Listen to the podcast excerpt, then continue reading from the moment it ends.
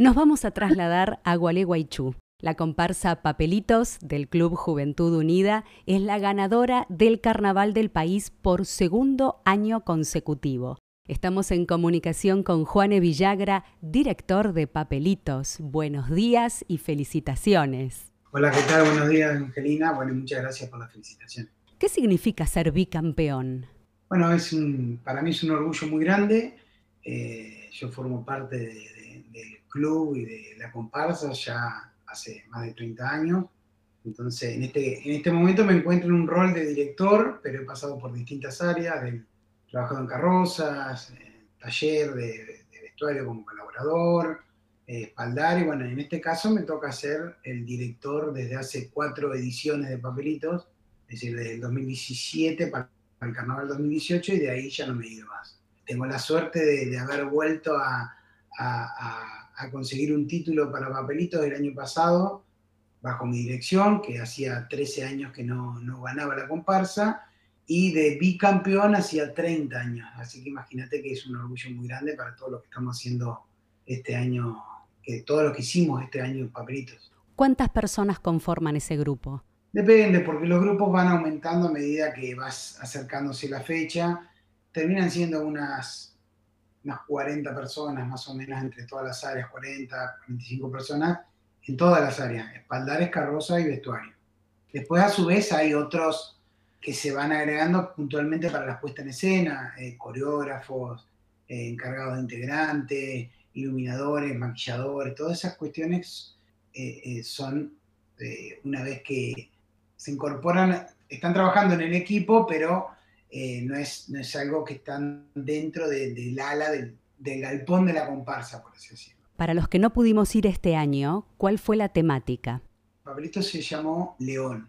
Es la historia de un niño, eh, un niño curioso y soñador, decía, ¿no? Que este, no es casual que se llame León, porque León es el símbolo de, la comparsa de papelitos. La historia es de un niño que este, él tenía un don que eh, convertía en realidad las historias que leía. Entonces él se la pasaba, era oriundo del barrio oeste, tiene que ver con una cuestión de identidad nuestra con el, con, con, el barrio, del club, está Club Juventud Unida, al cual pertenece la comparsa, está situada en el, en, el, en el, barrio oeste de la ciudad, y todo esto transcurría en la biblioteca López Jordán, la biblioteca del barrio.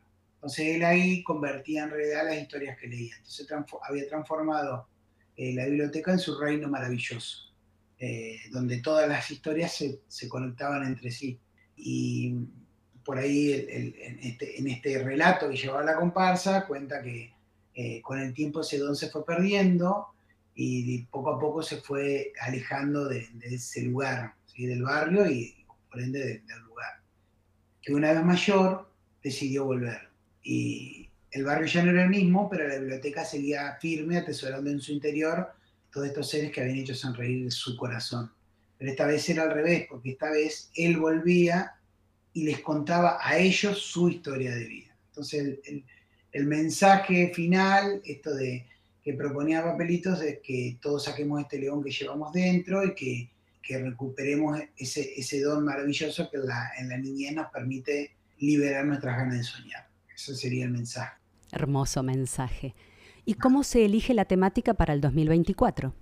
Para el 2024 es la misma que se viene usando siempre, en una propuesta, en el caso, una, propuesta mía eh, como director, pero uno tiene un equipo de trabajo, somos un equipo, entonces muchas veces uno propone una idea y desde las distintas áreas se va nutriendo y se va haciendo cada vez mejor la historia. Entonces, si bien ahora ya hay una historia más o menos pensada, eh, con la cual creo que vamos a terminar trabajando, eh, una vez que, uno la vuelca, ve si realmente es potable o no y, y que, cuánto tiene para crecer y a partir de ahí empezamos a trabajar. Ustedes son un club social y deportivo. ¿Qué significa representarlo y qué otras actividades tienen durante el año?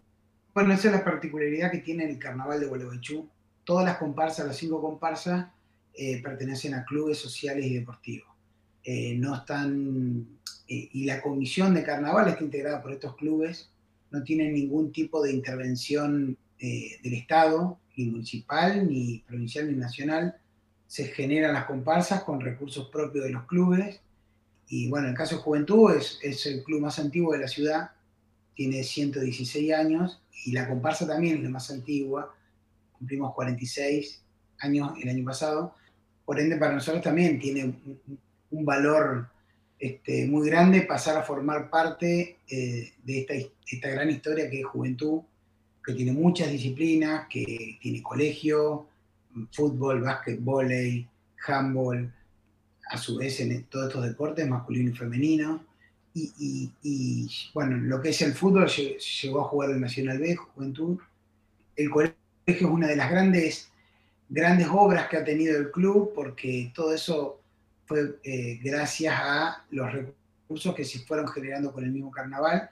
Es que hoy en día cuatro de los cinco clubes tienen eh, una institución educativa en el caso de juventud primaria, secundaria y ahora incorporamos el terciario. Eh, así que es, un club muy grande y obviamente todos los que sumamos de, distintas áreas, de distintas disciplinas, nos sentimos muy orgullosos. Y no es para menos. Más allá del aporte de los socios, que no sé de cuánto será, ¿cómo se gestiona? ¿Cómo se consiguen los recursos? Bueno, esto es como una rueda. El premio de este año, la ganancia de este año, nos va a permitir comenzar la comparsa del año que viene, si bien la arrancamos este año, pero es la comparsa 2024.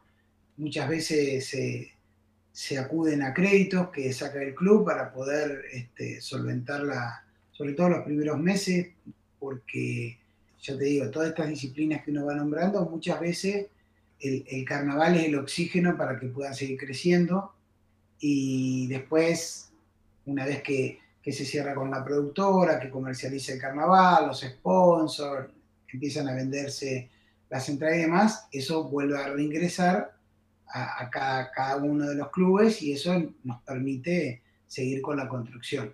¿Cuándo comienza a girar esa rueda para el 2024? Eh, nosotros calculamos que vamos a estar arrancando en mayo. Las primeras ideas empiezan en abril y en mayo ya se, se arranca con un equipo reducido y después va creciendo a medida que se va, que, vamos llegando a fin de año, digamos que es cuando más volumen hay. ¿Cómo es el trabajo de preparar las carrozas, la propuesta musical, el vestuario? ¿De todo eso te encargas vos? Claro, uno es como el, hace la dirección general de todo eso. Esto es una competencia y, dentro de esta competencia hay ciertos ítems que, son los de mayor valoración eh, acá viene un jurado y el jurado tiene que evaluar las músicas, las, carrozas y los vestuarios acorde a lo que se representa. Eh, entonces, bueno, uno traslada esta temática a, la banda, entonces empiezan a componer una canción, las canciones tienen que ser originales, de propia autoría, tienen que ser eh, propias del carnaval, por lo general tienen, hay una o dos que son institucionales, que hablan del amor al, al club, a la comparsa, y, una que es la temática, que es la que cuenta la historia.